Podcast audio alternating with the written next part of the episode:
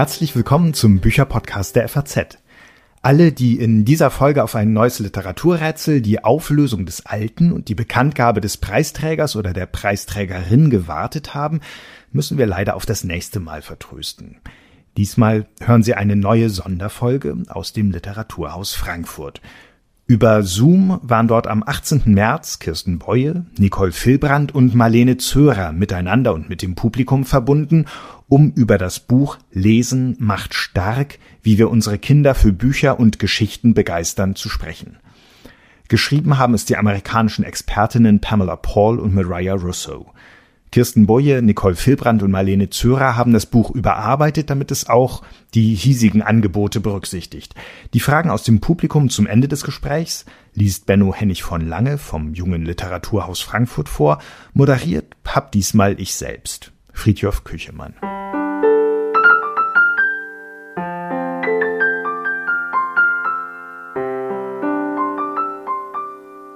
Schön, dass Sie dabei sind. Schade, dass Sie nicht vor uns sitzen. Schade, dass wir nicht beisammen sitzen. Aber ähm, sehr gut, dass wir heute zusammenkommen, um über ein Thema, das unter einem Schlagwort zusammengefasst ist, zu sprechen, ähm, das uns allen klar ist. Lesen macht stark, das wissen wir alle nur. Ähm, ich glaube, als Kinder wussten wir es nicht. Da wussten wir mit etwas Glück, was, ähm, was heute könnte man meinen, ähm, vielleicht immer weniger Kinder wissen, dass Lesen Spaß macht. Ähm, es geht in diesem Buch darum, das Lesen zu stärken, damit es stark machen kann, vor allem in Familien. Aber die Frage, wie das zu schaffen ist, die äh, geht natürlich auch alle etwas an, die in Kitas und in Schulen oder als Lesepatinnen mit Kindern und Büchern zu tun haben oder gern mehr zu tun hätten. Ähm, zwei Amerikanerinnen haben das Buch geschrieben, Pamela Paul und Mariah Russo. Ähm, Anja Malich hat es übersetzt. Ähm, Pamela Paul und Mariah Russo sind Buchkritikerinnen und äh, Kinderbuchkritikerinnen der New York Times, beide Mütter von drei Kindern. Und ihnen müssten heute Abend die Ohren klingeln. Sie sind nicht dabei, das ist schade, aber auch gut, weil sich nämlich, wie äh, Benno von Lange schon äh, erwähnt hat, die Art, lesen zu lernen und lesen zu fördern und nicht zuletzt das Kinder- und Jugendbuchprogramm natürlich ähm, dort von dem hier klar unterscheidet. Deshalb ähm, freue ich mich natürlich sehr, äh, gleich mit drei Expertinnen und Kin Kennerinnen der hiesigen Situation über das Buch sprechen zu können, ähm, an deren Abstimmung ähm, des Buchs für LeserInnen hier sie alle drei mitgearbeitet haben. Ähm, Kirsten Boje ist ausführlich vorgestellt worden ähm, vor dem Jugendbuch Dunkelnacht aus dem Frühjahrsprogramm jetzt, kam zurück in Sommerby ähm, im Herbst, ein Kinderbuch auf den Markt und im Frühjahr 2020 das Lesen und ich. Das erwähne ich deshalb, weil ich darauf gleich noch mit einer ersten Frage zurückkomme. Die Hamburger Erklärung mit dem Titel Jedes Kind muss lesen lernen ist inzwischen von 120.000 Leuten unterzeichnet worden. Ähm, das ist noch nicht genug, aber das ist eine unglaubliche Menge. Ähm, und von ihr stammt nicht nur das Vorwort zu Lesen macht stark. Schön, dass Sie da sind, Frau Boje. Nicole Filbrand ähm, hat fünf Jahre lang zum Beispiel beim Deutschen Jugendliteraturpreis als Jurorin ähm, sich um das Kinderbuch maßgeblich ähm, gekümmert. Ähm, heute sind die Nominierungen ähm, für die Auszeichnung im Herbst veröffentlicht worden. Das heißt, auch da lohnt ein Blick oder demnächst ähm, lohnt in den Buchhandlungen ein Blick auf die kleinen silbernen Bapperl, ähm, auf denen dann die Nominierungen, ähm, die schon jetzt dadurch ausgezeichneten Werke kennzeichnet. Marlene Zörer ist ebenfalls Kritikerin und Jurorin, Literaturvermittlerin wie Frau Filband. Dazu wissenschaftliche Mitarbeiterin ähm, an der LMU in München mit dem Schwerpunkt Kinder- und Jugendliteratur am Lehrstuhl für Didaktik der deutschen Sprache und Literatur. Ähm, Frau Boje, Das Lesen und ich heißt Ihr Buch, das auch jetzt gerade erst mal ein Jahr alt ist. Ähm. Darin erzählen Sie unter anderem, wie Sie selbst als Kind das Lesen entdeckt haben. Wie denn? Mhm. Also zunächst sage ich mal, dass ich mich sehr freue, dass ich heute Abend hier dabei sein darf. Also das ähm, äh, wollte ich doch nicht versäumen. Äh, ja, man muss sich natürlich klar machen, ich bin im letzten Jahr 70 geworden. Also das heißt, meine Kindheit hat unter vollkommen anderen Bedingungen stattgefunden als Kindheiten heute. Das einzige andere, was es noch gab, um sozusagen aus seinem eigenen Leben rauszutreten und was anderes zu erleben, das war sonntags mittags eine halbe Stunde Kinderfunk im Rundfunk. Und sonst gab es nur unsere Realität und die Geschichten, die uns vielleicht Menschen erzählt oder vorgelesen haben oder eben Bücher.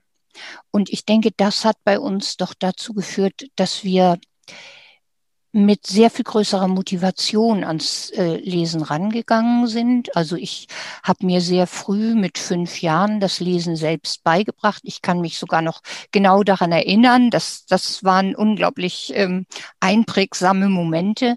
Ich glaube, ich habe da nicht alleine gestanden. Viele, viele Kinder haben das wohl damals so gemacht, einfach weil uns dieses Lesen können so wichtig war.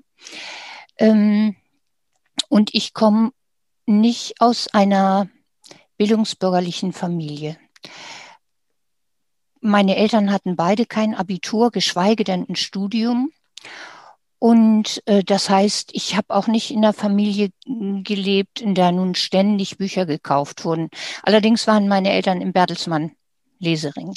Und ich habe dann ähm, als Kind aber so schnell eine Leseleidenschaft entwickelt, dass ich ab und zu Bücher aus dem Tabakladen nebenan bekam. Ich glaube nicht, dass meine Eltern eine Buchhandlung kannten, aber damals verkauften Tabakläden eben zum Glück auch noch Bücher und da gab es dann manchmal was.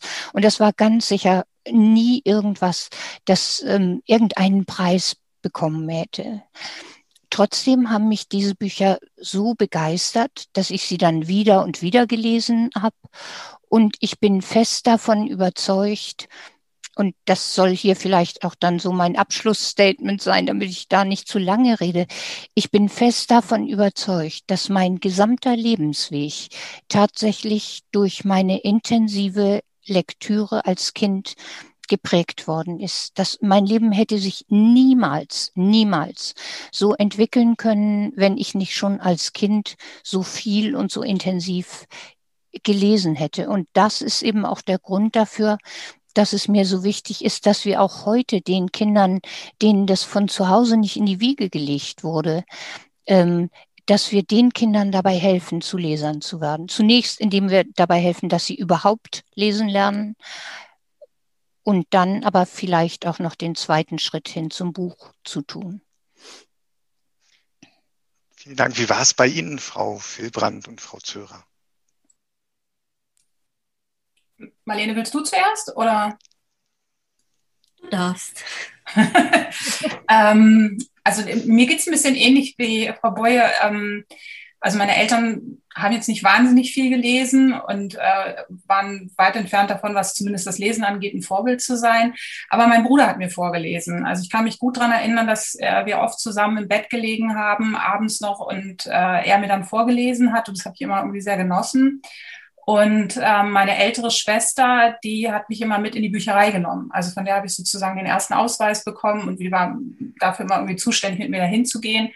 Und das war irgendwie so eine tolle Welt. Also einerseits mein Bruder auf der einen Seite, der mit mir gemütlich im Bett saß und mir vorgelesen hat und auf der anderen Seite meine Schwester, mit, also die große Schwester, mit der ich dann halt irgendwo hingehen durfte und die sich Zeit genommen hat für mich und ähm, mit mir die Bücher ausgewählt hat. Und es war so eine ganz staubige Bibliothek im Grunde. Also heutzutage würde ich denken, ich weiß gar nicht, ob ich da noch rein möchte, aber für mich war das damals ganz toll. Insofern äh, glaube ich, habe ich die, die Anfänge des Lesens tatsächlich meinen Geschwistern zu verdanken. Und dann nahm das so seinen Weg im Grunde, dass ich dann viel gelesen habe und für mich so einen Fluchtweg gesehen habe manchmal, wenn der Schultag nicht so toll war oder ähm, wenn man krank war, dann durfte ich wenigstens lesen. Und ja, also von daher, das war so, glaube ich, mein Anfang des Lesens. Frau Zörer. Ja, also bei mir ist es in, im Grunde auch ähnlich. Also ich bin auch aus einer Familie, die jetzt nicht Bildungsbürgertum ist, aber bei uns wurde eigentlich immer gelesen. Also da war in der Früh der Vater, der irgendwie die Zeitung gelesen hat und wenn meine Mutter irgendwie Zeit hatte, dann hat sie auch was gelesen. Was das war, weiß ich nicht. Aber ähm, das Lesen habe ich mir nicht selber beigebracht, dafür war ich zu faul. Ich hatte auch zwei jüngere Schwestern, die ähm, vier und sechs Jahre jünger sind und die haben natürlich wunderbar vorgelesen bekommen und das war nichts Besseres, als sich da dazu zu mogeln und äh, das mit anzuhören und dann selber auch noch eine Geschichte so der Fairness halber einzufordern. Das heißt, ich war als bestimmt irgendwie bis in die dritte, vierte Klasse musste, durfte mir meine Mutter vorlesen, obwohl ich sehr wohl sehr gut selber lesen konnte, aber ich habe das einfach doppelt mitgenommen. Und äh, wie Nicole auch schon sagte, also Büchereien waren so das Zentrum, wo man irgendwie immer diesen Nachschub bekam. Und in München, die Stadtbüchereien sind gut ausgestattet. Das war irgendwie in Radelreichweite. Und wenn der Lesestoff aus war, ist man aufs Radl. Äh, wenn man groß genug war, dann auch schon ohne die Mama und dann durfte man sich aussuchen, was man lesen wollte. Das ist so dieses, diese Autonomie, ähm, das habe ich sehr genossen. Schullektüre fand ich immer eher nicht so meins.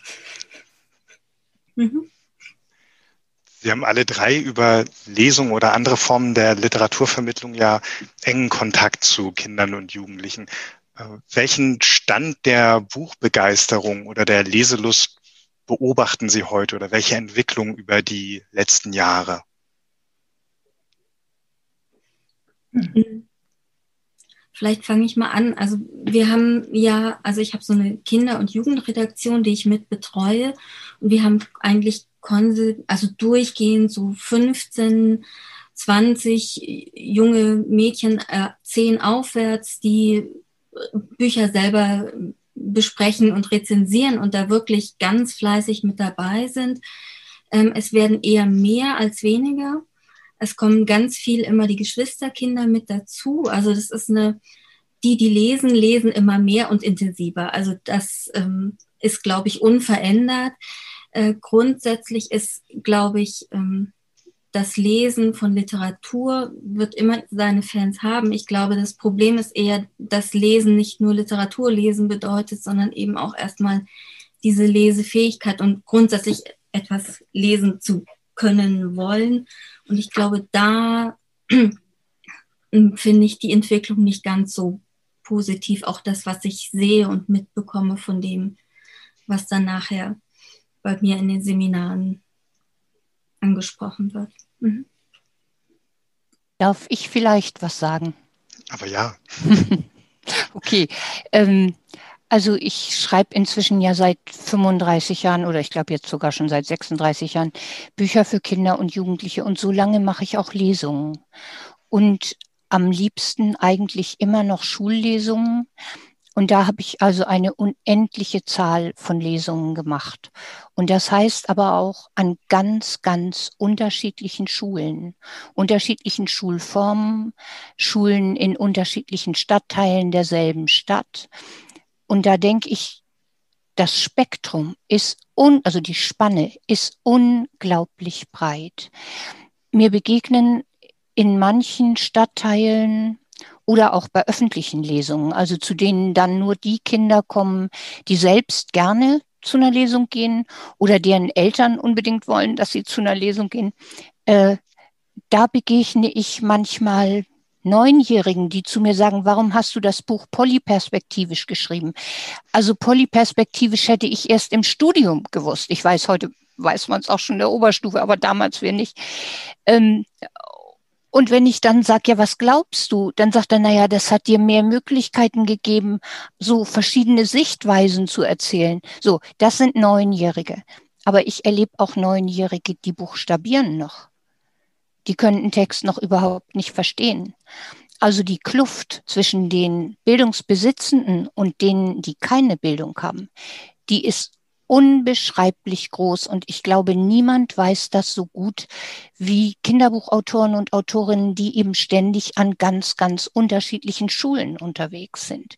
Also äh, das ist es ja auch, was mich einfach so wahnsinnig erschüttert. Ähm, und diese Kinder, die in der dritten oder in der vierten Klasse noch immer nicht sinnentnehmend lesen können. Sinnentnehmend bedeutet, dass sie auch verstehen, was sie lesen. Sie sind alphabetisiert, sie können uns einen Text vorlesen, wir denken, sie können lesen, aber sie verstehen gleichzeitig nicht, was sie lesen. Diese Kinder werden natürlich kein Buch lesen. Warum sollten sie das? Sie verstehen ja gar nicht, was sie lesen. Und ähm, Das heißt, ich finde dieses Buch, über das wir heute ja gleich auch noch ausgiebig sprechen wollen, ähm, ich finde es ganz, ganz großartig und deshalb habe ich sofort zugestimmt, als ich gefragt worden bin, ob ich das Vorwort schreiben will.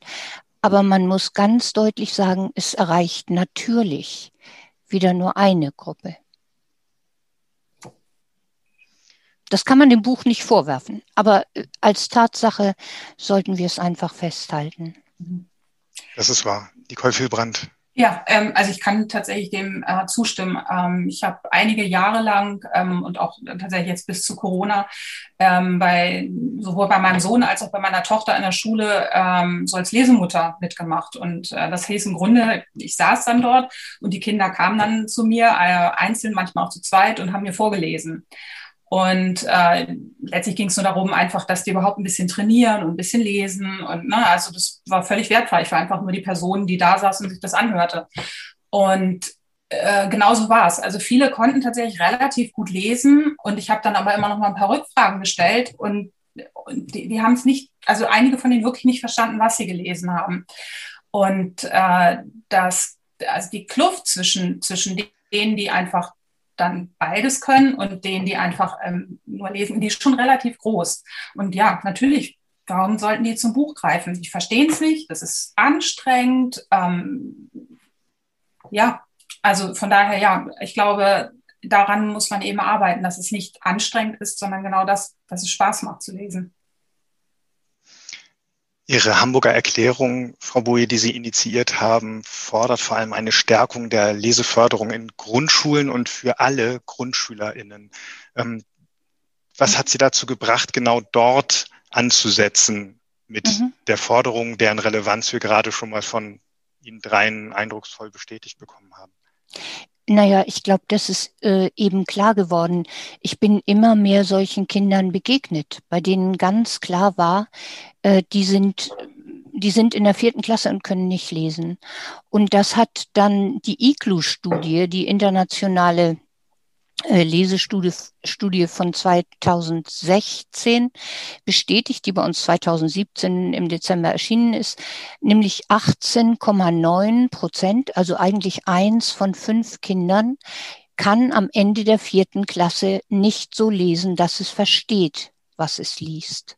Und das ist natürlich eine ganz, ganz furchtbare Situation, zumal wenn man erlebt, äh, dass das in der Sekundarstufe eins, also in den folgenden Schuljahren, nicht ausgeglichen wird. Die Zahl steigt wie die letzte PISA-Untersuchung gezeigt hat. Da sind es dann 21 Prozent. Und man sagt heute, äh, dass an Schulen der nicht gymnasialen Form, also das in den Bundesländern ja unterschiedlich, an nicht gymnasialen Schulen eins von drei Kindern nicht so lesen kann, dass es versteht, was es liest.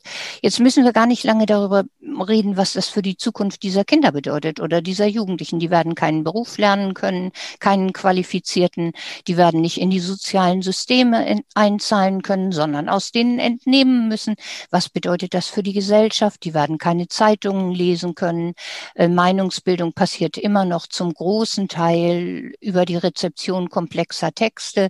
Das ist denen verschlossen. Was bedeutet das für die Demokratie, gerade wenn man das in Verbindung damit sieht, dass ihre soziale Stellung trostlos sein wird oder tendenziell trostlos? Das ist ein riesen, riesen Problem. Am Lesen hängt unendlich, unendlich viel. Und deshalb haben wir damals die Hamburger Erklärung aufgesetzt, ähm, die das, Sie haben das schon gesagt, in drei Monaten 110.000 Menschen unterschrieben haben. Inzwischen sind es fast 120.000, aber wir, wir sammeln eigentlich nicht mehr aktiv. Ähm, und die Forderung war eben, dass es den Schulen, den Grundschulen gelingen muss, den Kindern das Lesen beizubringen, weil das der einzige Ort ist, wo wir alle Kinder erreichen. Wir können es nicht dem Zufall überlassen, ob ein Kind gerade irgendwo lebt, wo es irgendeine wunderbare Leseinitiative, irgendeine Organisation oder auch irgendeines Betriebs oder was auch immer gibt. Ähm, wir müssen darauf setzen können, dass der Staat sich verpflichtet fühlt, jedem Kind das Lesen beizubringen. Und das passiert in den Schulen. Ich würde die Hamburger Erklärung inzwischen anders formulieren, als ich es damals getan habe, weil ich so viel zugelernt habe durch äh, Gespräche mit Experten der verschiedensten Art, so in der Zeit danach. Ähm, und natürlich greift es zu kurz, wenn man sagt, die Schulen müssen es, wir müssen ja viel, viel, viel, viel früher anfangen. Wir müssen in der Kita anfangen. Im Grunde müssten wir in der Familie anfangen. Wir müssten bei den Hebammen anfangen, die mit den Müttern darüber reden, äh, dass sie mit den Kindern Bücher angucken sollen und so weiter. Aber die Aufgabe liegt, das ist eine Aufgabe des Staates. Und dem muss es gelingen, dass kein Kind die vierte Klasse verlässt, ohne sinnentnehmend lesen zu können. Und nach diesem Corona-Jahr fürchte ich, wird die nächste IGLU-Studie, die jetzt im April startet, ähm, wenn wir ihre Ergebnisse im kommenden Jahr sehen, noch sehr viel erschreckender sein. Jetzt war dieses Corona-Jahr noch nicht ganz rum, Anfang März, als ein nationaler Lesepakt ausgerufen worden ist, ähm, die, der die Bündelung der verschiedensten gesellschaftlichen Kräfte äh, zu einem, äh, Vorsicht, Leserstrahl ähm, verspricht. Ähm, was versprechen Sie sich von dieser Initiative? Also ja, also das ist jetzt ein bisschen schwierig. Ähm, ich hatte die Hoffnung, der nationale Lesepakt würde erstens ähm, ganz andere Partner zusammen bündeln. Also äh, wenn man sich die Liste der Partner anguckt, kommen die zu 90 Prozent aus dem Buchbereich in irgendeiner Form. Es ist auch die Caritas dabei, das ist schön. Das ist der DGB dabei, das ist schön. Es ist Facebook dabei, das ist erstaunlich. Aber ähm, ich hätte mir ja gewünscht, dass es ein Bündnis für das Lesen gegeben hätte, an dem sich all die gesellschaftlichen Gruppen beteiligen, die auch betroffen sind, wenn Kinder nicht lesen können. Das sind auch die DAX-Konzerne zum Beispiel. Das ist der Arbeitgeberverband zum Beispiel. Und die alle in einer Initiative zusammengefasst. Das haben wir nach der Hamburger Erklärung immer gesagt. Wir brauchen ein Bündnis für das Lesen, das eine Lobby für das Lesen sein kann. Das heißt, ähm, wenn man tatsächlich das erreichen will, dass alle Kinder lesen lernen, dann wird das sehr kostenintensiv. Und dafür brauchen wir eine Lobby. Und die können die Verlage alleine nicht stellen. Ich hatte die Hoffnung gehabt, ähm, dass der nationale Lesepakt etwas Vergleichbares sein könnte. Ich fürchte jetzt es eher so ein bisschen das Gegenteil. Also es geht eher so darum zu sagen, wir sind alle verantwortlich und jetzt macht jeder mal was. Das ist auch schön, das soll auch passieren, aber das sind dann Reparaturbetriebe äh, sozusagen. Ich denke, die eigentliche Aufgabe liegt beim Staat und am Ende der Vorstellung des nationalen Lesepakts hat ja Frau Slomka nochmal gefragt, was will der nationale Lesepakt denn jetzt erreichen? Das war ihre Abschlussfrage. Und da wurden zwei Plakate vorgestellt. Und das hat mich so ein bisschen enttäuscht. Ich denke, da hätte man sehr viel konkreter werden können. Das glaube ich wohl auch. Frau Zürer, Frau Filbrand, Ergänzungen dazu? Gut, dann lassen also Sie wirklich, also im Grunde ist es natürlich immer toll, wenn, wenn äh, überhaupt Aufmerksamkeit für, für dieses Thema geschaffen wird. Und ähm, insofern ist das ja erstmal sehr ehrenhaft. Aber ähm, darunter sind schon viele Initiativen gebündelt, die es vorher gab. Und ich hätte mir, glaube ich, einfach noch ein bisschen mehr gewünscht, ähm, dass da nochmal andere Ideen, andere Konzepte, dass man vielleicht noch gemeinsam mehr schaffen kann oder letztlich natürlich auch einfach ein bisschen mehr Geld. Ne? Also es gibt einfach Menschen, die sich dafür ehrenamtlich einsetzen. Es wäre aber auch gut, die würden mal irgendwie eine Entlohnung dafür bekommen. Und insofern ähm, ist da, glaube ich, also das ist, glaube ich, noch ein Weg zu gehen und da muss man vielleicht noch ein bisschen nachbessern. Lassen Sie uns auf das Buch zu sprechen kommen. Lesen macht stark ähm, das von zwei amerikanischen Autorinnen natürlich auf deren ähm, Buchmarkt hin, auf deren Lese-Lernsituation ähm, hingeschrieben ist ähm, und äh, von Ihnen nicht nur im Bereich der Leselisten, sondern auch ähm, in weiteren Bereichen überarbeitet worden ist. Frau Zürer, Sie haben sich dabei ähm, insbesondere ums Sachbuch gekümmert. Was wurde da was hat da angepasst, überarbeitet, zugeschnitten werden müssen, damit es für unsere uns LeserInnen hier passt? Ja, also grundsätzlich haben äh, Antje Röttgers und ich also an vielen Stellen ähm, so kleinere Korrekturen gemacht und gemerkt, dass wir beim Sachbuch immer wieder gestolpert sind. Also im äh, US-amerikanischen und auch im Englischen gibt es ja dieses Non-Fiction. Und das, was Non-Fiction ist, ist einfach nicht das Sachbuch, was wir hier auf dem deutschen Markt in dieser Form kennen.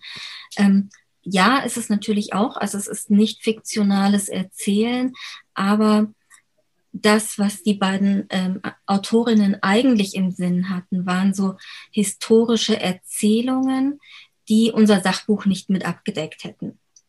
Und wir fanden aber, ähm, dass gerade der Sachbuchmarkt in den letzten Jahren so wächst und so großartig ähm, ja innovativ auch umgeht und so schöne Formate herausbringt, dass wir uns dann nicht auf historische Erzählungen beschränken wollten. Das heißt, wir haben dann geguckt, was brauchen wir denn? Wie legen wir die Vorgabe aus, so dass wir das, was unser Buchmarkt zu bieten hat, ähm, da unterbekommen. Das heißt, wir haben dann ein bisschen um Naturwissenschaften erweitert, um Tierbücher erweitert, um so auch diese Vielfalt, die das Sachbuch hat, ähm, weil es eben auch ganz wichtig ist in Bezug auf die Lesemotivation, da unterzubekommen.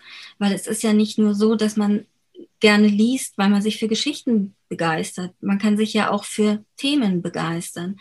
Und das ist gerade im Sachbuch einfach auch oft ähm, ein Einstieg. Ne? Zu sagen, ich nehme ein Buch in die Hand, weil mich begeistern jetzt Dinosaurier ähm, oder Insekten oder Quallen oder giftige Tiere kann ja alles sein, gibt es. Ähm, ja, und man bleibt dann beim Buch hängen. Und das ist eben genau der Punkt, wo wir gesagt haben, wäre schade, wenn wir das verschenken. Mhm. Frau Filbrand, Sie haben sich um den Abschnitt für Erstlesebücher oder mit den Erstlesebüchern ähm, gekümmert. Was war da zu tun? Ähm, also da haben wir ein bisschen kleinere äh, Anpassungen vorgenommen als, glaube ich, beim Sachbuch, aber nichtsdestotrotz äh, sind gerade die Erstlesebücher in den USA, äh, es sind doch anders strukturiert. Also es gibt, Entschuldigung, äh, es gibt ähm, dort so kleine Heftchen, relativ dünn, ähm, dann auch kostengünstig mit wirklich ganz, ganz wenig Text. Ähm, diese Art von Erstlesebüchern haben wir eigentlich gar nicht hier in Deutschland. Also wir haben dann tatsächlich so zum, zum diese noch vor der Schule, so ein ganz bisschen vor der Schule. Dann haben wir die erste, erste Klasse, zweite, dritte, vierte. Und da haben wir dann diese klassischen Erstlesereien, ähm, die man da kaufen kann. Und in den USA gibt es zwar auch die Early Reader und die staffeln sich dann auch ein bisschen, aber weniger auch an den Schulklassen orientiert. Und einer der größeren Unterschiede ist noch, dass das Lesen oder das Lesen lernen in den USA früher anfängt. Die fangen ja eigentlich schon im Kindergarten an, die Buchstaben sehr konzentriert zu lernen. Und dadurch ähm, sind die Bücher, die man dann kaufen kann, auch noch von den Geschichten her auch noch ein bisschen anders strukturiert, ähm, ein bisschen richten sich auch an Jüngere. Also von daher konnte man das tatsächlich nicht ganz so übernehmen, weil wir manche Formate nicht haben und die Geschichten auch anders strukturiert sind bei uns.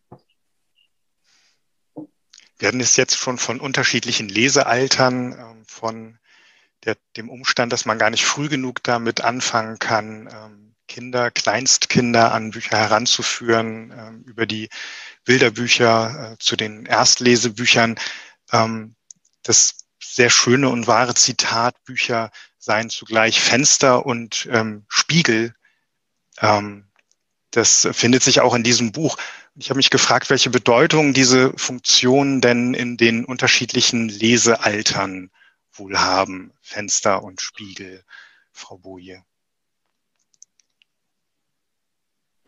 Gleich die schwierigste Frage. Also, ähm, ich denke, e, erstmal, Bücher können gar nichts anderes sein als immer gleichzeitig Fenster und Spiegel. Fenster bedeutet ja, sie ermöglichen mir den Blick auf die Welt. Also das heißt, ich erfahre was über andere, über das Leben in anderen Ländern, über giftige Tiere, was auch immer das ist äh, der Fensteraspekt und der Spiegelaspekt ist natürlich, ich erfahre mehr über mich selbst. Indem ich über andere lese, erfahre ich mehr über mich selbst. Und ich glaube, also insofern glaube ich, das ist permanent ähm, äh, aktiv beides. aber es gibt Phasen, in denen das eine und in denen das andere wichtiger ist. Zum Spiegelaspekt vielleicht nochmal. Ähm, man muss sich ja immer klar machen, damit ein Buch in meinem Kopf überhaupt Gestalt gewinnt, habe ich einen unglaublich großen Anteil. Also das sind einfach nur kleine schwarze Zeichen auf weißem Papier, aber ich muss weinen, ich muss lachen, ich kann an irgendeiner Stelle nicht weiterlesen. Warum? Also wenn es Chinesisch wäre oder so chinesische Zeichen, würde es mir nicht passieren. Es passiert mir, weil ich es verstehe und ähm, es fülle mit also wenn ein Begriff auftaucht, dann assoziiere ich sofort meine eigenen Erfahrungen mit diesem Thema.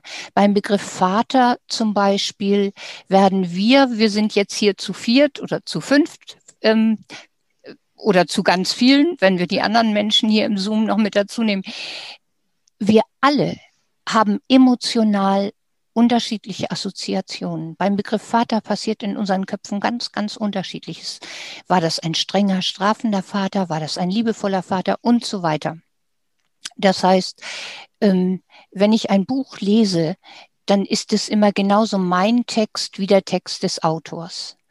Und ich setze mich permanent mit mir selber auseinander. Anders äh, wird das Buch gar nicht konkret in meinem Kopf. Anders kann es gar nicht Gestalt annehmen, wenn ich mich nicht mit meinen eigenen Gedächtnisinhalten äh, und Gefühlen auseinandersetzen würde. So, und jetzt ist nach meiner Erfahrung der Fensteraspekt umso wichtiger, je jünger die Kinder sind. Da geht es mehr um Handlung und spannende Dinge und äh, größere psychologische Fragen werden eher weniger gestellt. So. In der Jugend denke ich, in einem Alter, in dem man sich permanent mit sich selbst auseinandersetzt, immer die Frage stellt, wer bin ich denn? Wer werde ich denn mal sein? Das ist ja dieses Beunruhigende an der Pubertät. Äh, in dem Alter, glaube ich, ist der Spiegelaspekt unglaublich wichtig. Und ähm, deshalb gibt es ja inzwischen auch wieder so viele leidenschaftliche LeserInnen in der Pubertät, die, glaube ich, da hoffen, ganz viel über sich selbst zu erfahren, auch wenn sie das nicht bewusst hoffen. Das hoffen sie unbewusst. Frau Filbrand, Ergänzung von Ihnen? Nee, also das ist so wunderbar gerade ausgedrückt gewesen. Frau Zörer. Ja, ich wollte, glaube ich, gerne nochmal auf diese Altersstufen und das, was ähm, angesprochen wurde, eingehen. Also wir fangen ja an mit diesen erste Konzeptebüchern, also mit diesen Pappen, die quasi diesen Kleinkindern zeigen, das ist deine Umwelt. Ne? Und damit geht es ja los. Also da ist ja nichts anderes als ein Ball, eine Banane, ein Auto. Und das wird erstmal erfahren. Ne? Und dann kommt so eine Phase auch dann in der Entwicklung, wo es geht, wer bin ich eigentlich? Dann haben wir dieses Identitätsthema das erste Mal auch im Bilderbuch ganz stark. Aber da geht es auch natürlich eigentlich ich und die anderen weniger um dieses Bespiegeln, sondern tatsächlich auch wirklich um dieses Fenster und dieses Entdecken. Und dann, je älter die Leserinnen und Leser werden, umso stärker tritt das mit ein. Und ich finde, das ist sehr spannend. Ähm, aber auch zu sehen in den Gesprächen mit den Kindern, wie häufig sie dann trotzdem schon im ganz jungen Alter anfangen, Vergleiche zu ziehen zu sich selber. Ne? Wenn Kinder nämlich andere Hautfarben haben in den Bildern oder ähm, da zwei Papas sind auf dem Bild oder das Auto eine andere Marke hat. Es kann so schön einfach sein. Und das ist dann trotzdem wieder etwas, was ganz großartig ist, wenn man über solche Dinge ins Gespräch kommt. Also das ist glaube ich, funktioniert auch in jedem Alter mit den Kindern dann.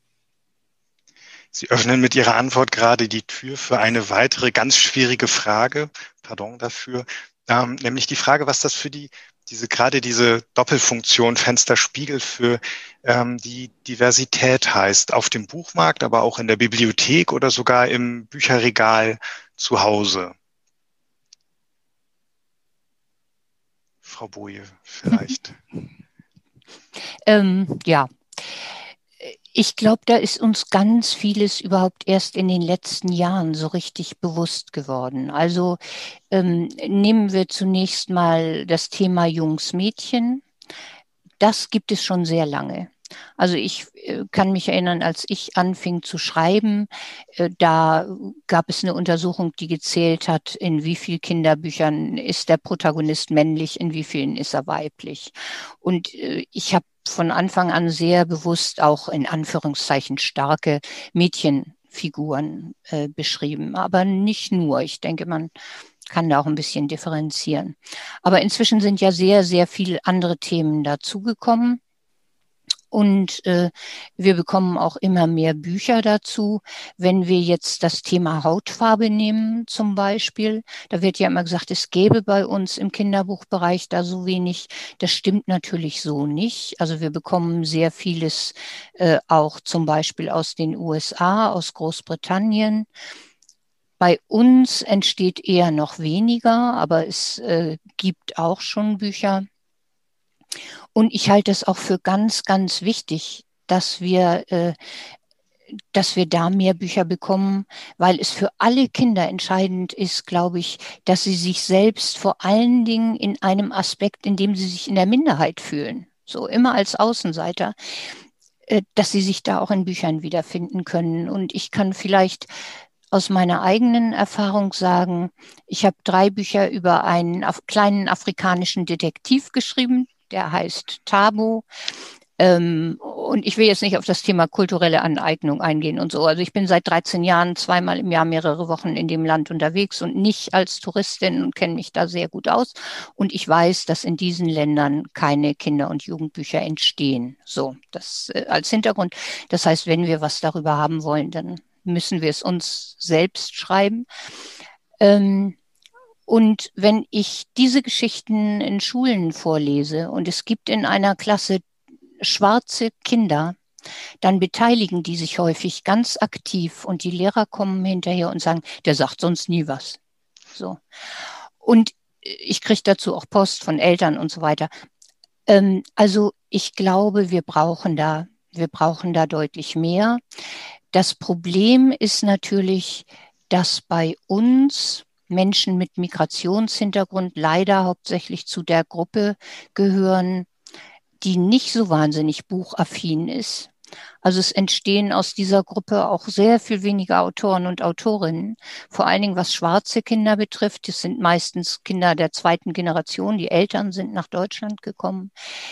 Da werden wir noch länger warten müssen, denke ich, bis wir da mehr Bücher haben. Aber ich würde es mir sehr, sehr wünschen. Frau Zörer, es gibt jetzt äh, für Sie als äh, oder Sie als ähm, Sachbuchkennerin ähm, gefragt. Es gibt jetzt Bücher über Freundschaft und über Eigenständigkeit, über Zugehörigkeit und Ausgegrenztsein, über Angst und über Mut, über Liebe und Trauer und Fliegen und das Schwimmen. Ähm, wozu raten Sie dazu, Bücher für die großen emotionalen Lagen zu Hause zu haben und im Fall der Fälle darauf dann zurückzugreifen? Oder macht man sie damit eigentlich schon zu sehr zu Funktionsbüchern, so zu so einer Art Heilmittel oder zu, zu Pflastern, mit denen dann aber auch bitteschön, hier hast du ein Buch über Trauer, ähm, alles wieder gut sein soll.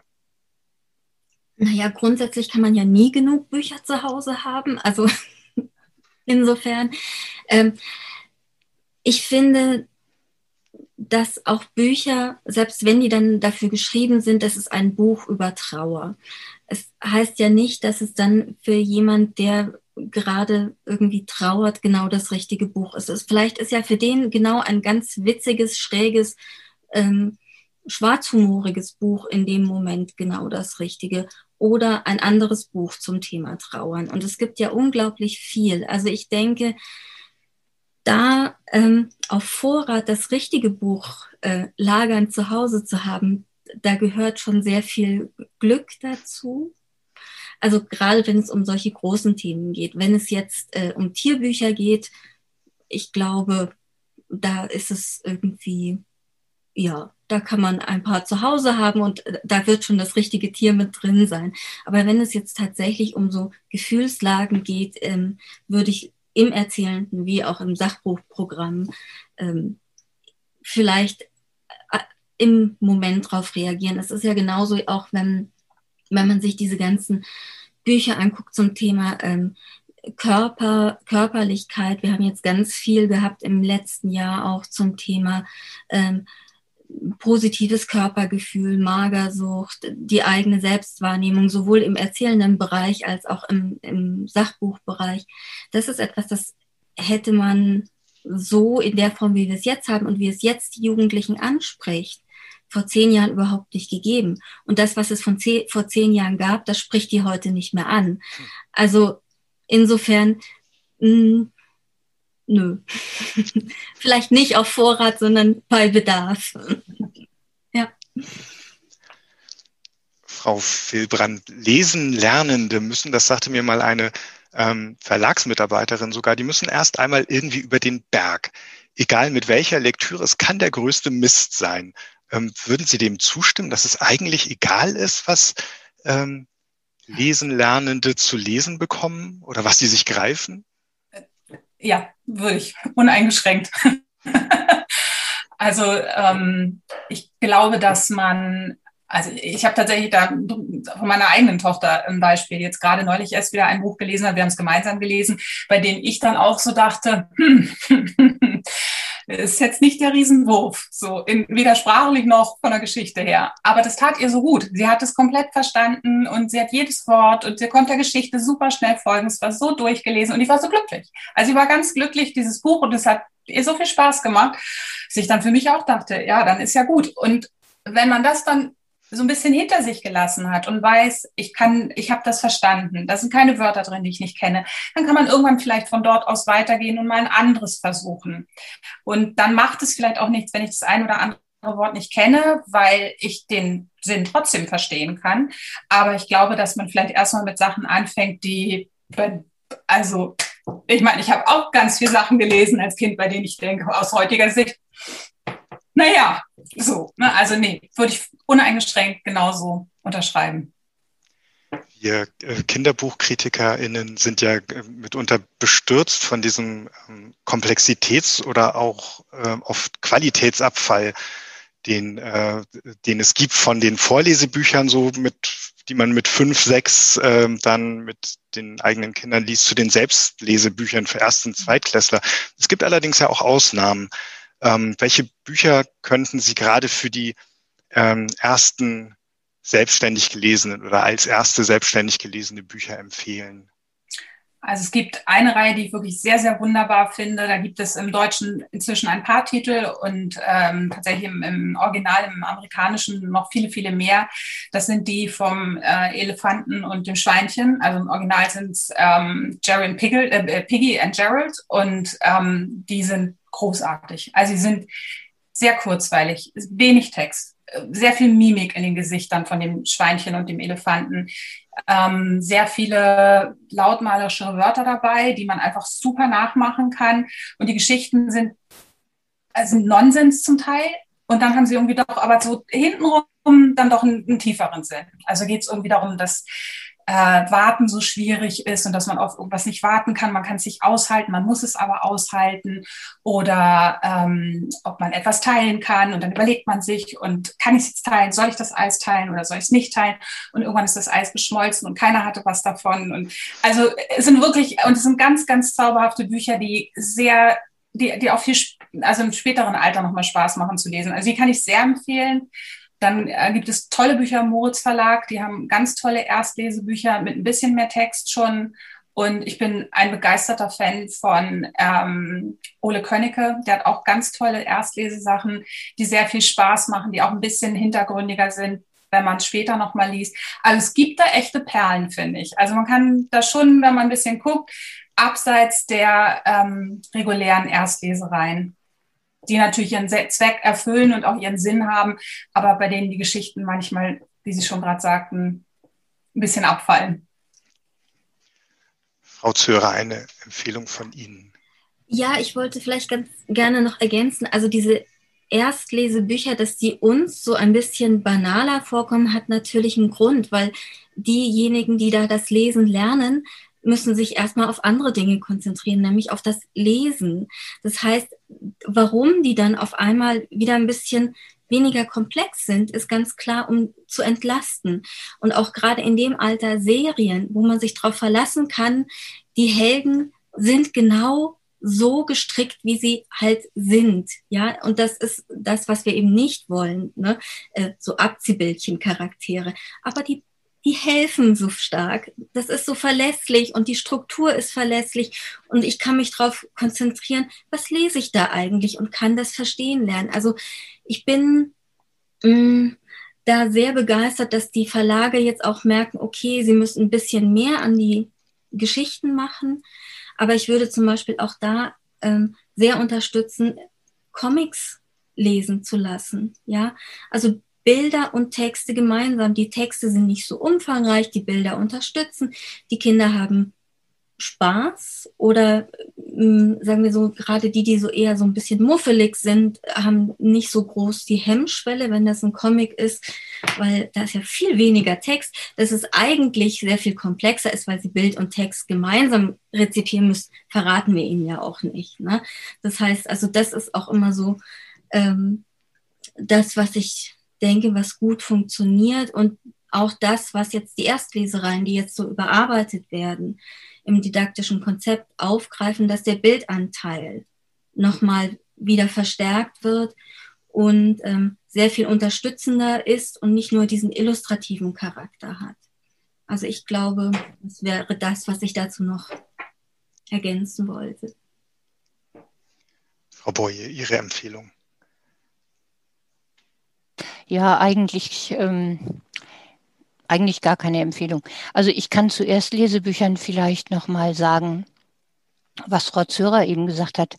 Das halte ich genau, genau, genau für entscheidend. Also äh, man muss schon darauf achten, dass die Geschichten vom äh, Thema her oder von der Handlung her den Kindern nicht zu banal erscheinen. Das sind ja Kinder, die haben schon alles Mögliche an andere Spannende im Fernsehen gesehen oder in irgendwelchen Games oder was auch immer. Äh, da, ob da jetzt immer so kleine Tiergeschichten oder so ausreichen, um die zu begeistern, muss man tatsächlich gucken.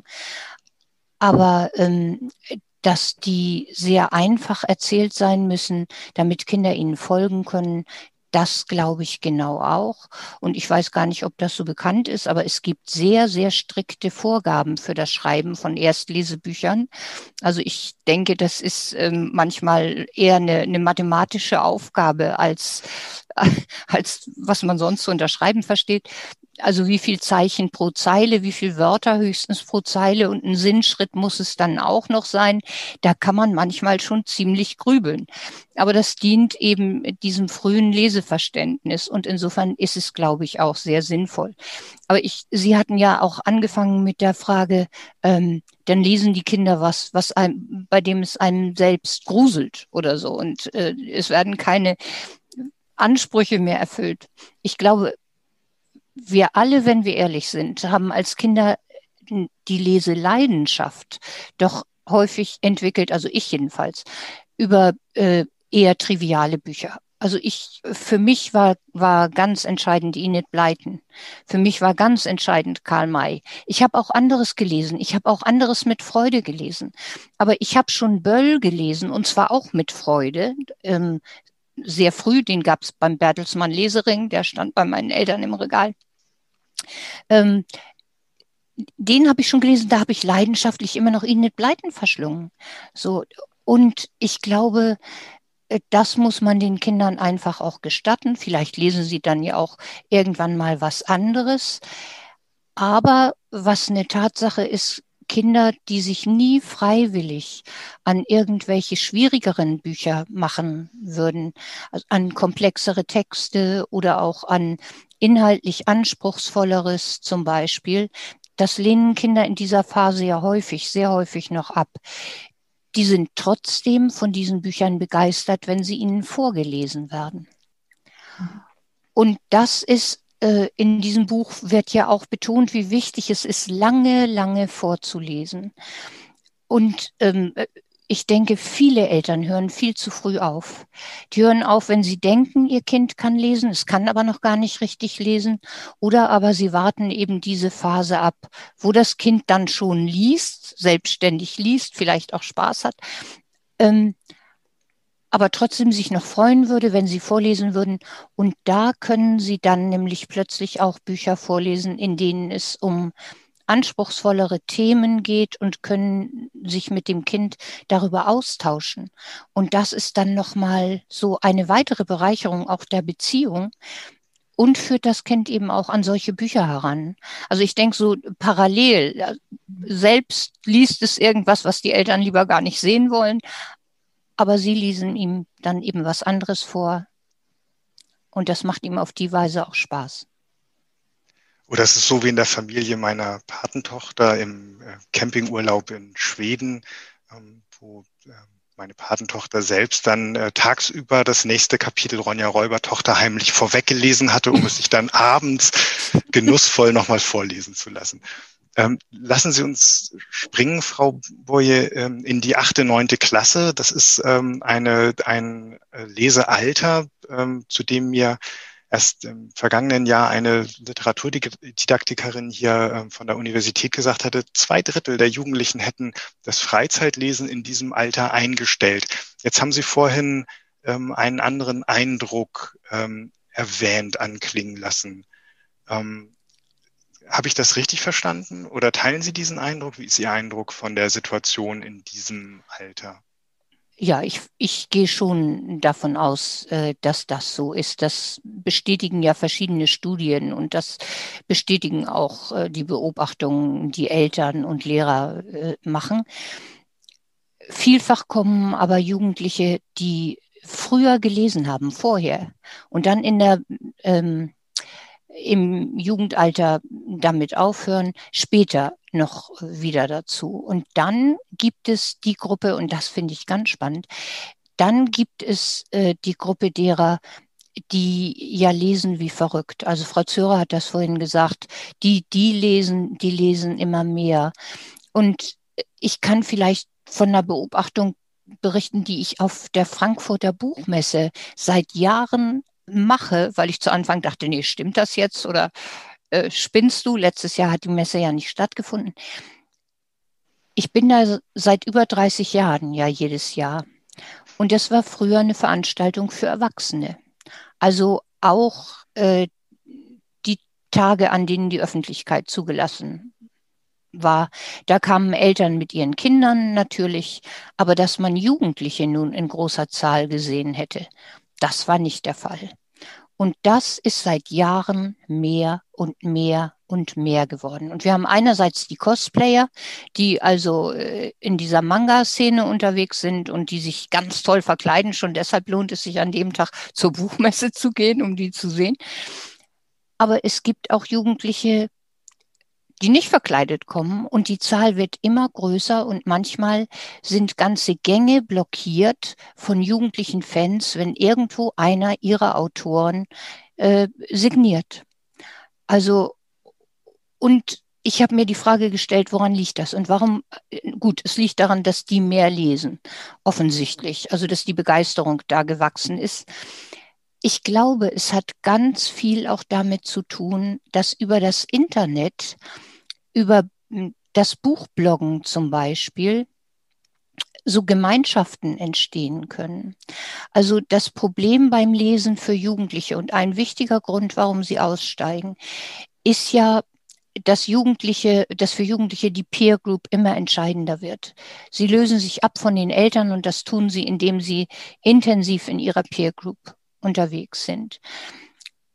Und Bücher spielen in der Peer Group in der Regel keine große Rolle. Da redet man über irgendwelche Sachen bei YouTube, da redet man über irgendwelche Games, da redet man äh, vielleicht noch über irgendwas bei Netflix, aber über Bücher redet man da kaum. Das heißt, Lesen war immer eine einsame Beschäftigung. Und jetzt plötzlich ist es möglich, da auch eine Form von Gemeinschaft zu finden, sich auszutauschen. Und das wird ja immer mehr. Die Zahl der jungen Buchblogger ist ja äh, immens. Und ich glaube, so grotesk das klingt, aber da trägt tatsächlich das Netz dazu bei, dass es auch wieder mehr Leser und Leserinnen gibt. Ähm, jetzt weiß ich gar nicht, ob das Ihre Frage war, aber das hat sie gut beantwortet. Ich sehe Frau Zörer nicken zu vielen, was Sie gesagt haben, Frau Boje. Frau Zörer. ja, ich glaube, dass dieses Social Reading genau eben und dieses Zurückkommen und eine Peer Group zu finden, in der man sich selbst wiederfindet und ähm, eben dieses Gruppenerlebnis auch ähm, und diesen Austausch, wovon Literatur ja auch eigentlich lebt, das möglich zu machen, das ist, ähm, glaube ich, ein großer Pluspunkt tatsächlich für das Lesen im jugendlichen Alter. Also dieses, diese neuen Peer Groups, die sich bilden können, ne? durch das Lesen im Netz, durch das äh, Darstellen auf Instagram und welche Bücher habe ich nicht schon gelesen und mein Bücherregal sieht so aus, wie sieht deins aus. Also das, was irgendwie uns vielleicht ein bisschen komisch vorkommt auf den ersten Blick, bringt die dann doch wieder zurück aufs Buch. Und ich finde, man hat auch heute gesehen bei der Nominierungsbekanntgabe bei ähm, von den Leseclubs, von den Jugendlichen, was für Bücher die lesen. Also das ist erstaunlich, mit was für Themen die sich auseinandersetzen und so intensiv auseinandersetzen und ähm, wie viel und wie engagiert die sind und auch da merkt man, da ist natürlich jemand dahinter, der diese Leseclubs auch sehr gut betreut und mit denen zusammenarbeitet. Aber die, die lesen, die wollen und es werden glücklicherweise dann auch immer mehr, weil es irgendwie, hm, ich will nicht sagen, es ist cool, aber es hat immerhin, es bekommt einen anderen, eine andere Anmutung und das tut ihm ganz gut, dass es in der Gesellschaft, wo wir ja immer dafür kämpfen, dass das Buch sichtbar bleibt, wo uns ja an diversesten Stellen, wenn Sparmaßnahmen ähm, vorkommen, immer erstmal in der Kultur die Literatur weggestrichen wird und das Buch einfach in der Gesellschaft ja kaum mehr einen Platz hat, bei den Jugendlichen genau dort im digitalen Raum diesen Platz findet. Und das finde ich großartig. Jetzt habe ich Sie nicken sehen, Frau Füllbrand. Ja, ähm, also was ich noch ergänzen könnte, ist, ähm, dass ich tatsächlich glaube, dass auch die Verquickung dann ähm, von manchmal von Fernsehen oder in dem Fall eher Streaming und Büchern dann auch eine Funktion erfüllt. Also ich sehe das oft, dass insbesondere dann Anime-Serien geguckt werden und äh, dann wird aber doch nochmal die Manga-Buchreihe dazu gelesen oder umgekehrt erst die, die Manga und dann nachher eine Anime-Serie noch. Ähm, und ich glaube, die Verbindung, ähm, die hilft dem dann schon auch. Also gerade auch dann bei Jugendlichen, die vielleicht ähm, nicht wirklich einen Roman lesen wollen, aber sehr in diesem Bereich verhaftet sind, die und die tauschen sich dann schon auch darüber aus. Oder auch Netflix-Serien, die dann ja auch ähm, manchmal auf einer, einem Buch basieren oder es kommt später das Buch raus. Ähm, das wird dann schon noch gelesen. Also in Verbindung damit ähm, erreicht man, glaube ich, dann auch nochmal andere und äh, die tauschen sich dann natürlich auch übers Netz wieder aus oder besprechen sich, welche Manga-Serie hast du jetzt gelesen? Ne? Und also doch, also ich glaube schon, dass da viel mehr gelesen wird, als man denkt und man kriegt es halt nur nicht immer so mit. Die, ähm, Ihre Antworten sind wenig überraschend ähm, haben sie sich viel äh, gedreht um ähm, Leseerlebnisse und Lesegemeinschaften außerhalb der Familie. Lesen macht stark ist jetzt ein Buch mit einem ganz starken Fokus auf die Familie und auf die familiäre Unterstützung des Lesens und Förderung des Lesens.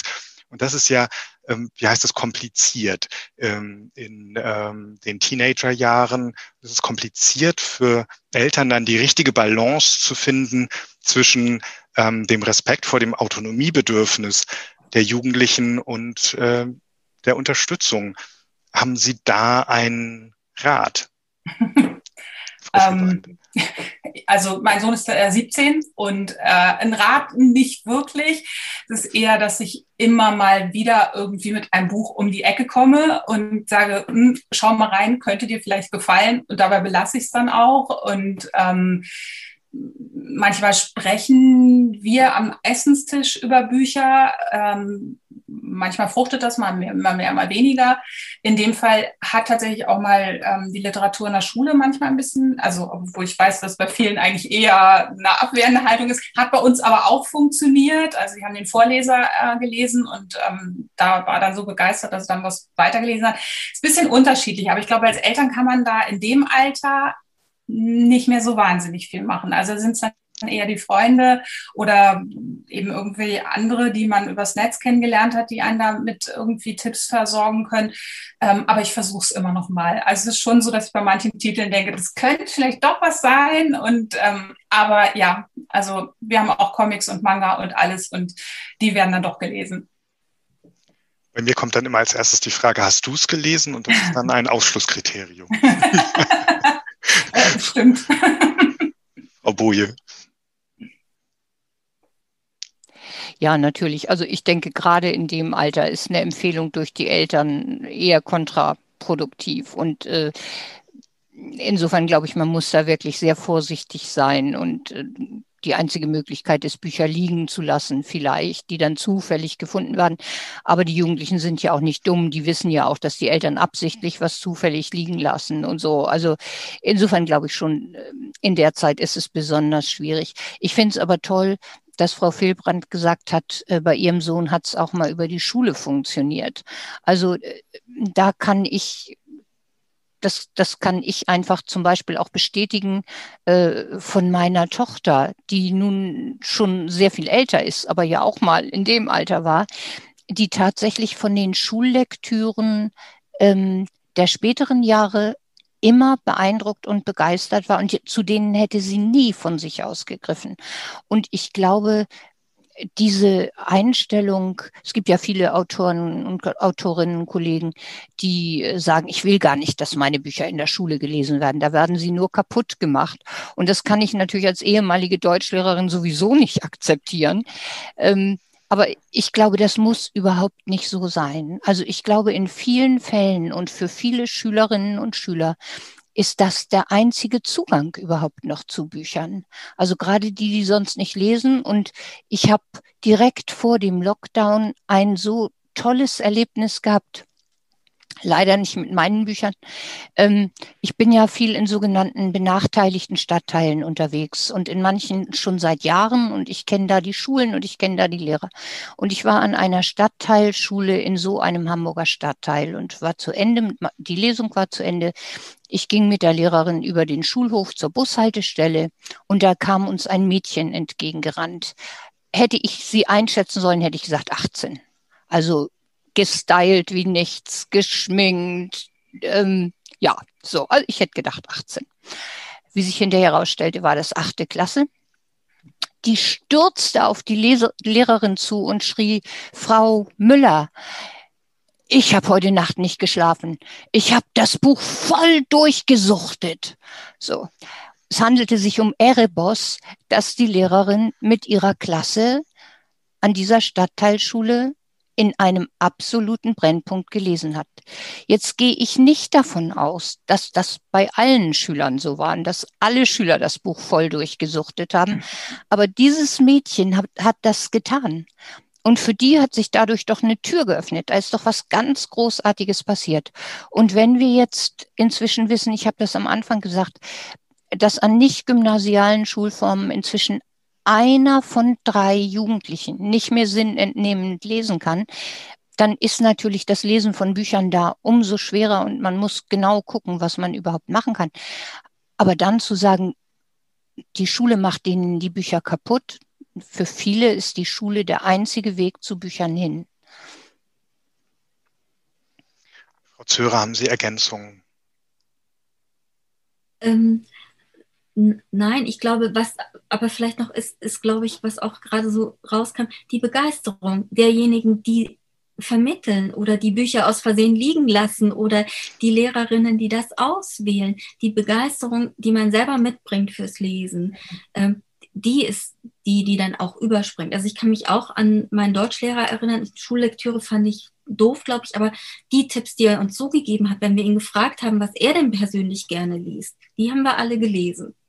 Ne? Also das war so dieses, also das steht und fällt mit der Person, die diese Tipps gibt. Und natürlich sind die Eltern in dem Alter nicht die besten Tippgeber, aber die Begeisterung ist der beste Ratgeber. Und ich glaube, das ist, dass diese Lehrerin durchaus auch sehr gut weiß, was Kinder- und Jugendliteratur ist und dass man eben, wie man begeistert dafür. Und ich glaube, das ist ein großartiges Beispiel, dass man auch diese dicken Wälzer und Fantasy äh, in, der, in der Schule lesen kann. Also großartig, ja.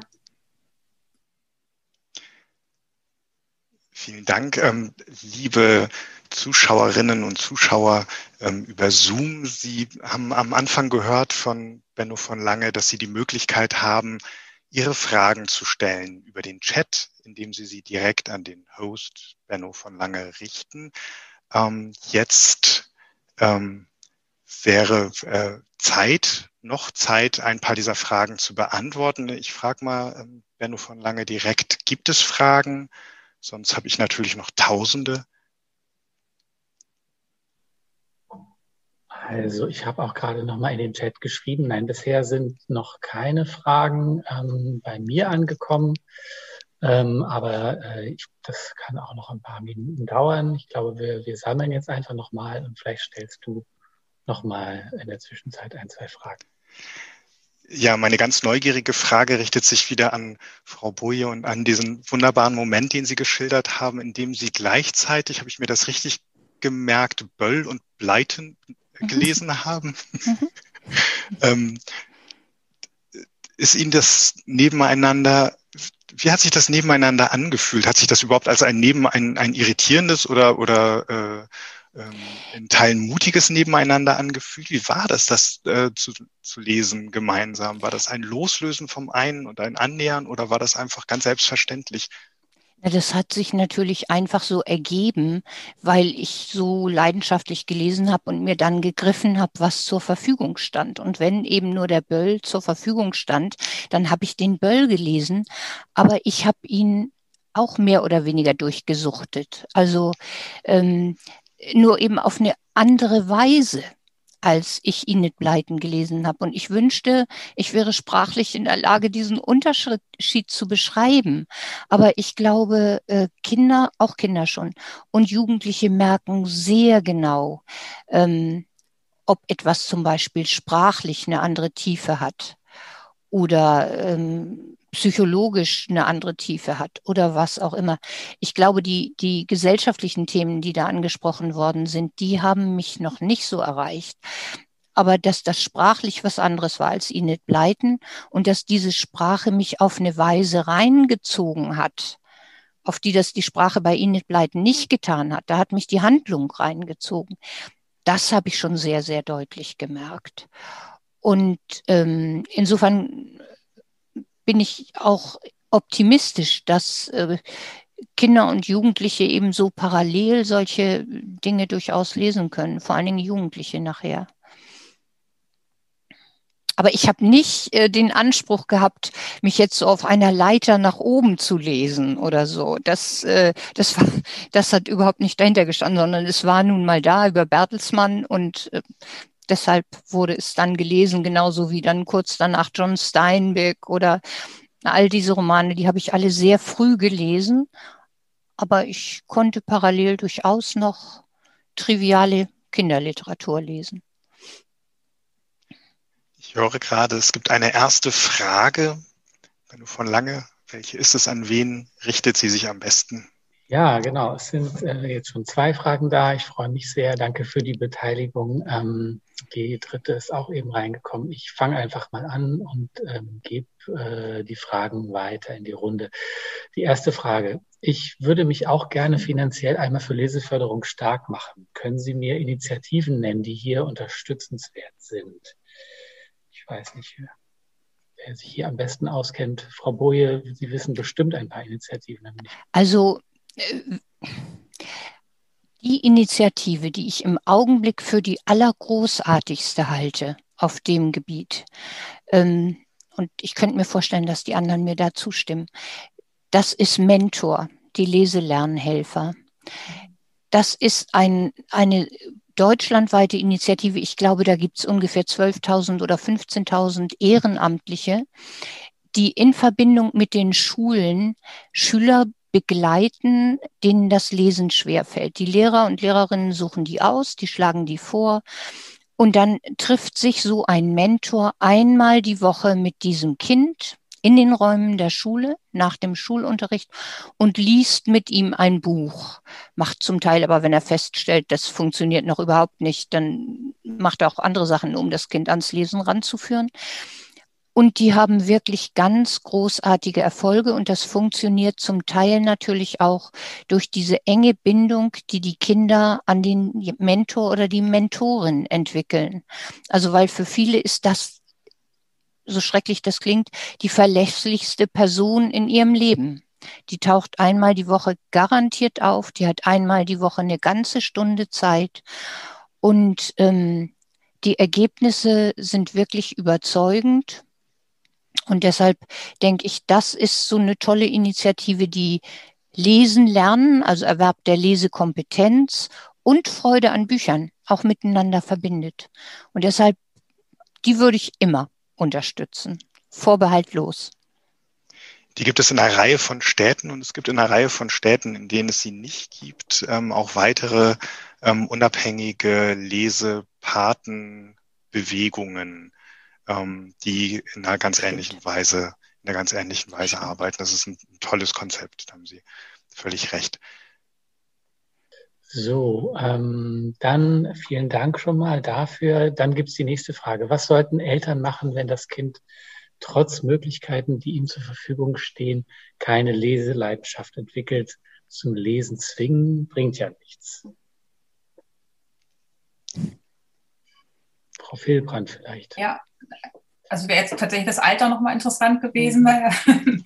weil, das ja dann auch nochmal unterschiedlich ist. Also ich glaube, insbesondere bei, wenn man das Teenager erreicht hat ähm, und bis dahin gar keine Leidenschaft entfacht werden konnte. Es gibt einfach Menschen, die wird man dafür nicht begeistern können. Also nicht für Bücher. Die lesen dann vielleicht andere Dinge und äh, die, die werden vielleicht begeisterte Zeitungsleser oder ähm, lesen sich tatsächlich im Internet ganz viel durch. Äh, ne? Also das heißt nicht, dass sie gar nicht lesen, aber ähm, also ich, es gibt einfach Menschen, die kann man nicht begeistern für Bücher. Das ist, glaube ich, so. Ähm, bei Jüngeren ähm, könnte man versuchen, einen anderen Weg zu gehen. Also in den Waldorfschulen wird ganz oft äh, mit Geschichten gearbeitet. Die Geschichten, die als Puppentheater aufgeführt werden, mit so kleinen Figuren und ganz, ganz einfach gemacht ähm, Lieder gesungen, ähm, Fingerspiele, das sind alles Geschichten. Also letztlich werden immer Geschichten transportiert, egal welches, in welcher Form. Und wenn ein Buch noch nicht funktioniert bei den Jüngeren, dann kann man es durchaus mit Liedern oder auch Puppenspielen versuchen. Also es kommt ein bisschen aufs Alter drauf an. Aber ich glaube, man muss auch damit leben können, dass man manche, insbesondere dann im Teenageralter, einfach dann nicht mehr erreicht. Die fangen dann vielleicht von ganz alleine irgendwann als Erwachsene an. Danke sehr. Ähm, nächste Frage ähm, an Frau Zörer, äh, denke ich, was wird von E-Books für Kinder im Leselernalter gehalten? Ja, keine einfache Frage, weil da kommt jetzt ein bisschen die Leseforschung in, ins Spiel. Also es gibt ja diverse Untersuchungen und Studien, wie wird digital und analog gelesen und wir lesen unterschiedlich, digital und analog. Ähm, wenn wir das Lesen denn schon mal beherrschen, macht es keinen Unterschied bei literarischen Texten, ob wir sie auf einem Tablet ähm, lesen oder als gedrucktes Buch. Aber bis dahin ist es natürlich ein weiter Weg. Und ausschließlich auf dem Tablet lesen zu lernen, ähm, glaube ich, funktioniert, ähm, also klar, funktioniert, ne? aber ich glaube, es geht auch ganz viel verloren an dem, was wir eigentlich an ähm, Fähigkeiten brauchen, um zu lesen. Also wir wissen ja, dass wir eigentlich nicht nur mit den Augen lesen, sondern mit dem ganzen Körper. Und wir brauchen das Umblättern der Seiten und wir brauchen die Haptik und wir brauchen diese ganzen Erfahrungen, um lesen zu können. Die fallen weg. Ähm, das heißt, zum Vorlesen oder zum Schmökern, wenn man dann schon lesen hat, kann spricht da nichts dagegen als eine Form der Lektüre. Ähm, zum ausschließlichen Lesen, Lernen würde ich denken, vielleicht als Unterstützung. Ne? Es gibt auch Apps, da, die kann man ähm, da kann man Dinge einsprechen, die man liest, also so zur Übung und sich selber lesen hören. Also vielleicht solche Dinge, aber ich glaube, ich würde hier doch sehr für das Buch plädieren, das auf jeden Fall mitzunehmen. Vielen Dank ähm, dafür. Dann ähm, eine äh, ganz erstaunliche Frage äh, von der Übersetzerin. Ja, Malig ist auch heute äh, dabei. Ähm, schön, dass Sie da sind. Sie fragt, wie schwer war es, ähm, die Auswahl für die Leselisten zu treffen, gerade weil für jeden Anspruch etwas dabei sein sollte. Welche Kriterien spielen innerhalb der Kategorien eine Rolle? Alt, Neu, Übersetzung, Originale. Ja. ja, also Nicole und ich sind ja da großartig ins Rennen geschickt worden durch die ganzen Patinnen und Paten, die diese Leselisten gefüllt haben mit Vorschlägen. Also das waren ja nicht wir zwei alleine. Wir durften das dann kuratieren und durften gucken, wo gibt es Doppelungen, wo gibt es Lücken, ähm, welche Bücher sind überhaupt lieferbar, weil manche Lieblinge halten sich so hartnäckig, dass man sie im Buchhandel gar nicht mehr erwerben kann. Ähm, ja, es hat durchaus einige Zeit in Anspruch genommen, sehr viel Diskussionen gebraucht, ähm, sich abzustimmen, um dann eben auch zu gucken, dass die Mischung ähm, stimmt und dabei auch, also das, was es im Prinzip übersetzt gab, aus ähm, aus dem Original. Es sind ja einige Titel, die wir übernommen haben aus dem Original, weil die dort auf diesen Leselisten auch sind. Also das haben wir natürlich auch geprüft. Was, was gibt es hier überhaupt? Ähm, entspricht das auch? Kam das auf diese Leselisten auch mit drauf? Also das war einiges an Abgleich, äh, der großartig und sehr spannend war, weil man wieder auf Bücher gestoßen ist, die hatte man schon wieder vergessen oder nicht mehr so ganz auf dem Radar. Also ich fand es ja, großartig und spannend, Nicole. Ja, das war's. Ach, okay, gut. Nein. ähm, ich glaube, was, also zumindest für mich bei einigen Sparten und oder bei einigen Themen ähm, schwierig war, ist aus der großartigen Masse, die wir zur Verfügung hatten, die eben durch die Paten zusammengekommen sind, die dann wirklich runterzubrechen, weil man natürlich bei ganz vielen dachte, die müssen alle mit auf die Liste, die sind alle so toll. Und wir hatten aber nur eine bestimmte Anzahl von, von Titeln, die, ähm, äh, ich glaube, es waren oft zehn Marlene, korrigiere mich, wenn es nicht stimmt. Ich glaube, es waren auf zehn Titel. Und dann einfach zu sagen, okay, aus der ganzen Reihe, welche zehn sind's denn? Und da waren wir sehr lange im Gespräch und dann einfach zu gucken, dass ganz viel abgedeckt wird. Ne? Also einerseits ähm, thematisch dann natürlich, weil es innerhalb der Themen ja auch noch Unterschiede gab aber auch ein, ein Mix an unterschiedlichen Autoren oder Autorinnen. Und ähm, ja, also wir haben da wirklich sehr viel hin und her diskutiert und geguckt, so was passt dann? Und auch beim Sachbuch, welche Themen werden abgesteckt? Ähm, bei den Comics, was gehört da noch mit rein? Und ja, also das war sehr viel Absprache zwischen uns beiden, aber eben auf Grundlage dessen, was die Paten uns auch ähm, vorher schon zur Verfügung gestellt hatten. Ja, danke, wenn ich das kurz sagen darf. Ich fand das sehr interessant. Als Übersetzerin habe ich das natürlich immer mitgedacht, irgendwie diese, diese Titel und ähm, habe immer so ein bisschen mit überlegt und war eigentlich ganz froh, dass ich diese Entscheidung nicht treffen musste. Aber diese Kombination war sicherlich super. Ähm, das hat Frau Radgas mir auch erzählt mit den Paten und so weiter. Das war sicherlich gut. Aber interessant ist sicherlich, was Sie auch erwähnt haben, diese Verschiebung der Titel, die im Original drin waren, die vielleicht bei uns eine ganz andere Bedeutung haben oder gar keine Bedeutung haben. Und ähm, das ist sicherlich interessant, das dann zu bewerten. Also danke. Ja, und als Pate kann ich äh, auch ergänzen, also ich und äh, auch einige Kolleginnen äh, von den jungen Literaturhäusern, aber nicht nur, auch äh, KritikerInnen und so weiter, äh, äh, Literaturvermittlerinnen, ähm, durften ähm, Titel vorschlagen. Und ich habe gesehen, was das für ein, ein Berg Arbeit äh, äh, war, den wir da angehäuft haben. Aber es ist eben manchmal ähm, ist auch eine endlose Frage, wenn man fragt, was würdet ihr denn empfehlen, äh, zu welchem Thema? Und dann liest man einen Titel und findet den wieder und dann bringt der einen zu einem anderen, äh, der auch unbedingt noch fehlt und so. Also ähm, äh, ich bin sehr glücklich, dass ich, da, dass ich auch dabei sein durfte, aber ich weiß auch, wir haben Ihnen eine Menge Arbeit gemacht. Vielen Dank also nochmal auch dafür fürs, fürs Aussieben ähm, und Reduzieren. Äh, kommen wir zur nächsten Frage. Ähm, ich habe den Eindruck, dass den Kindern oftmals gar nicht mehr der nötige Rückzugsraum gegeben wird, um ungestört lesen zu können. Ich leite selber eine Bücher AG an einer Grundschule. Was ist Ihr Eindruck? Vielleicht äh, Frau Zörer, Frau Filbrand danach. Ähm, ja, ich glaube, das kommt dann tatsächlich ganz stark auf das Umfeld mit an. Also wie wächst das Kind auf? Also es gibt Familien, in denen spielt das Buch eine große Rolle, das Lesen eine große Rolle. Den Kindern wird sicherlich auch die Möglichkeit gegeben, neben allen äh, Musikschulen, Ballettgruppen äh, äh und allem auch noch zu lesen.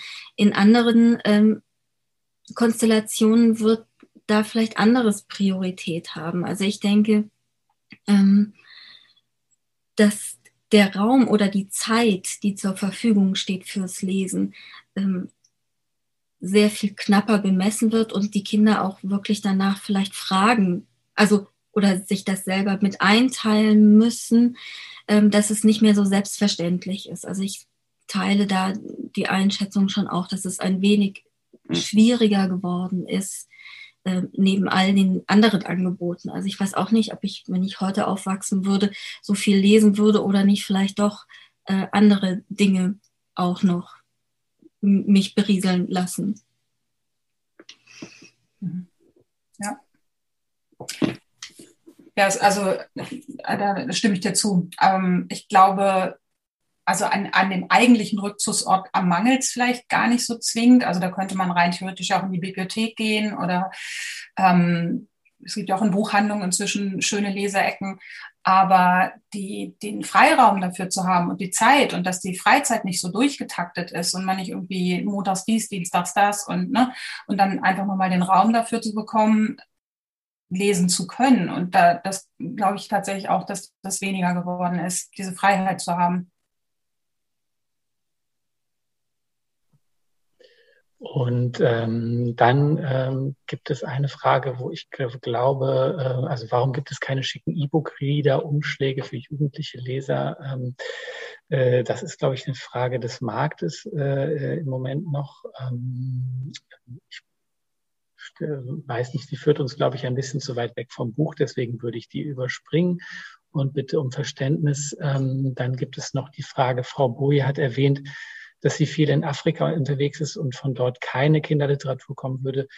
Ähm, um welche Länder geht es? Ähm, ich glaube, es sind sehr viele Länder. Warum kommt von dort keine Kinder- und Jugendliteratur? Wie gehen diese Kulturen mit Kinder- und Jugendliteratur, Leseerwerb und Kindheit um?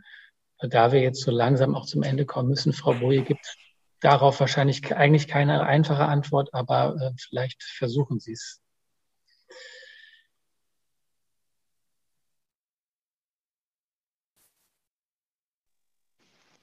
Sie haben Ihr Mikrofon noch aus.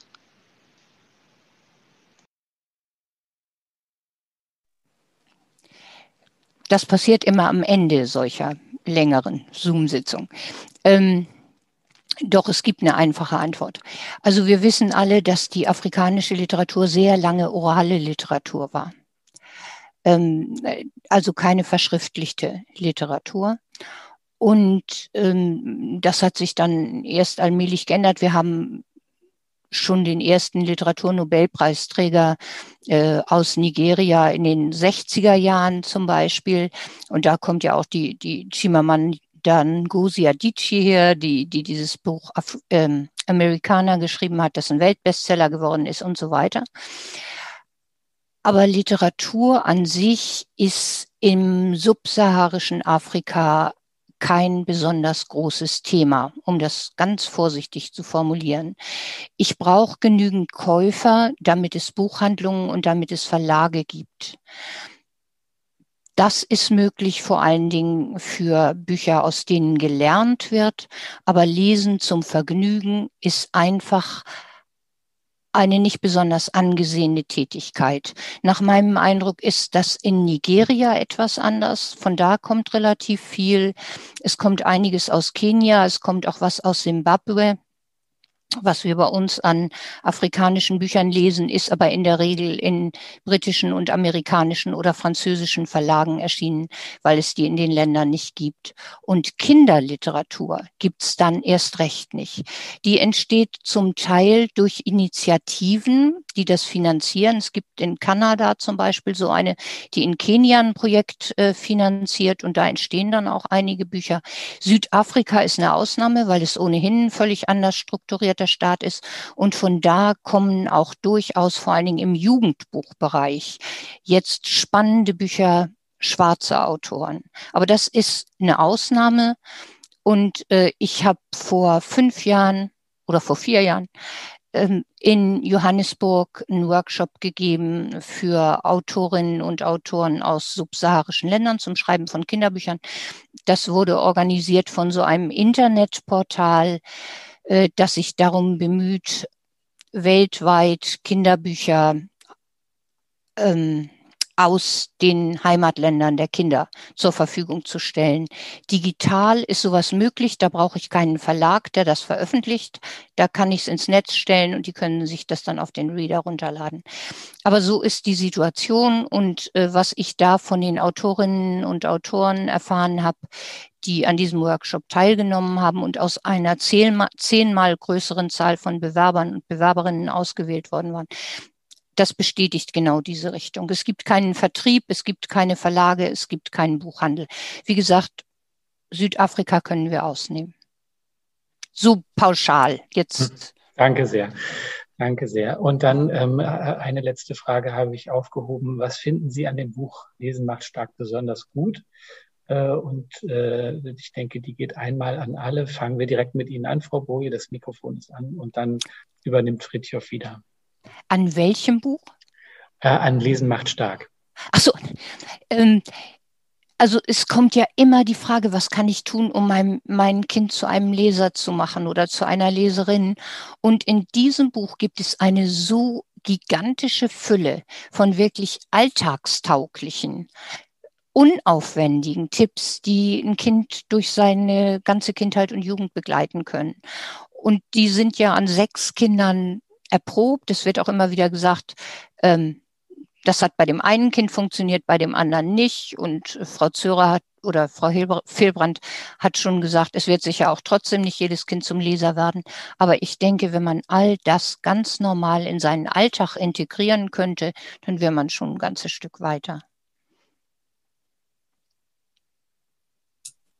Kann dann ja mal übernehmen. Ähm, also neben den wirklich, wirklich alltagstauglichen Tipps, die da drin stehen für wirklich jedes Lesealter, ähm, hat mich ein Satz sehr beeindruckt und nachhaltig fasst der für mich ganz viel zusammen, ist, dass äh, am Anfang, relativ am Anfang noch steht, Lesen ist die Belohnung. Und äh, das äh, trifft schon sehr viel, finde ich. Und darauf geht dieses, also zielt dieses Buch auch ein Stück weit ab. Also einfach ähm, wie man Spaß vermitteln kann und dass es, dass ähm, man Lesen immer als Belohnung für sich sehen kann und äh, wie, wie Geschichten in Kindern Spaß machen können und äh, das, also eben dieser, dieser, dass man Lust dazu hat, das finde ich, äh, gibt das Buch sehr schön wieder mit diesen ganzen Tipps, die da drin versammelt sind. Also das macht es für mich schon sehr besonders.